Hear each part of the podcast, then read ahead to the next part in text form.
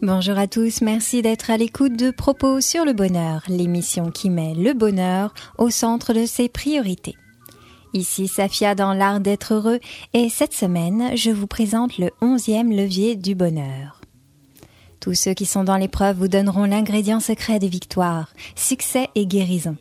Tous vous répondront qu'il faut monter la première marche même quand on ne voit pas tout l'escalier, comme Martin Luther King définit la foi la foi accomplit des miracles. Alain le dit autrement. Il faudrait compter sur la nature, voir l'avenir en beau et croire que la vie triomphera. C'est plus facile qu'on ne croit parce que c'est naturel.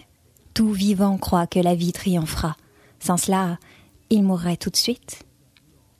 Des recherches croissantes tentent à démontrer que les personnes religieuses sont plus heureuses, en meilleure santé et rebondissent mieux face à l'épreuve que les non-croyants. Si vous avez une chirurgie cardiaque grave et que vous avez une foi religieuse, vous avez même jusque trois fois plus de chances d'être en vie six mois plus tard.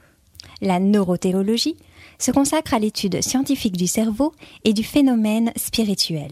Selon son fondateur, le docteur Newberg, la prière au sens large comprend les prières traditionnelles et la fréquentation d'un lieu de culte, tout autant que la méditation et la pensée positive.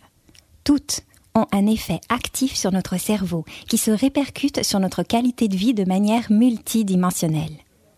Le docteur a ainsi mis au jour que la prière, dès lors qu'elle dure un temps considérable fixé à une vingtaine de minutes quotidiennes, active le lobe frontal et contribue ainsi à lutter efficacement contre le rétrécissement dû au vieillissement.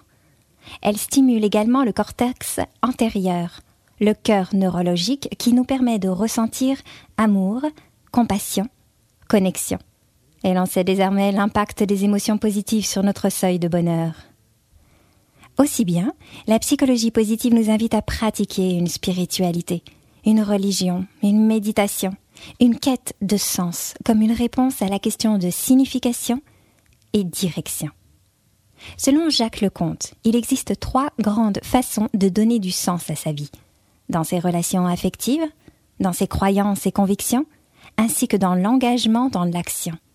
Exercez-vous à chercher du sens, à trouver du sacré dans la vie quotidienne, pour le dire comme Sonia Lubomirski.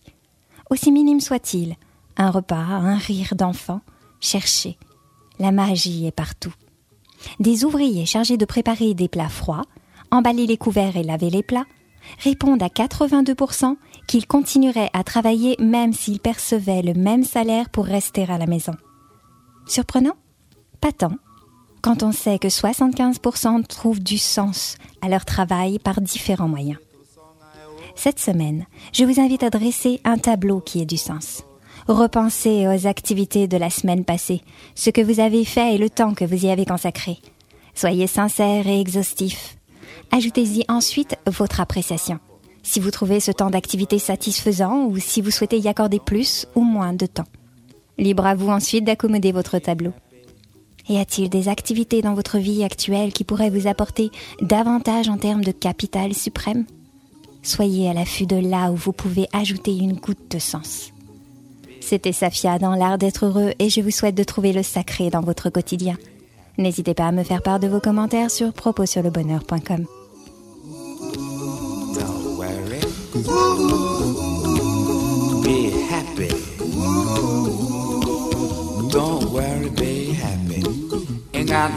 to lay your head.